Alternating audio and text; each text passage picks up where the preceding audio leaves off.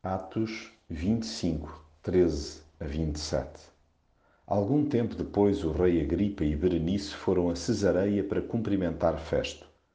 Então Agripa disse a Festo: Também eu gostava de ouvir esse homem, Paulo.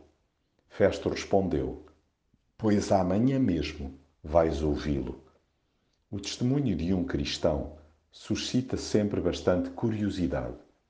Agindo de forma íntegra, acaba por despertar noutros o interesse em saber o que de tão misterioso o move.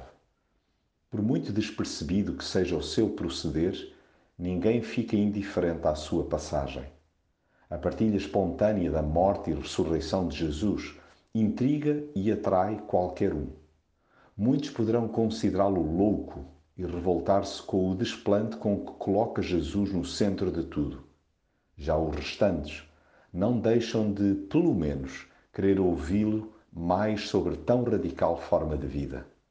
Estes, quando se cruzam com um seguidor de Jesus, ainda que de forma rápida e aparentemente fortuita, espantam-se com o impacto e o efeito da mensagem por ele anunciada.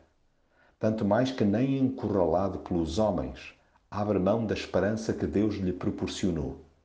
A certeza inabalável do amor que o salvou é de tal ordem que nenhuma estrutura política ou religiosa o faz tremer.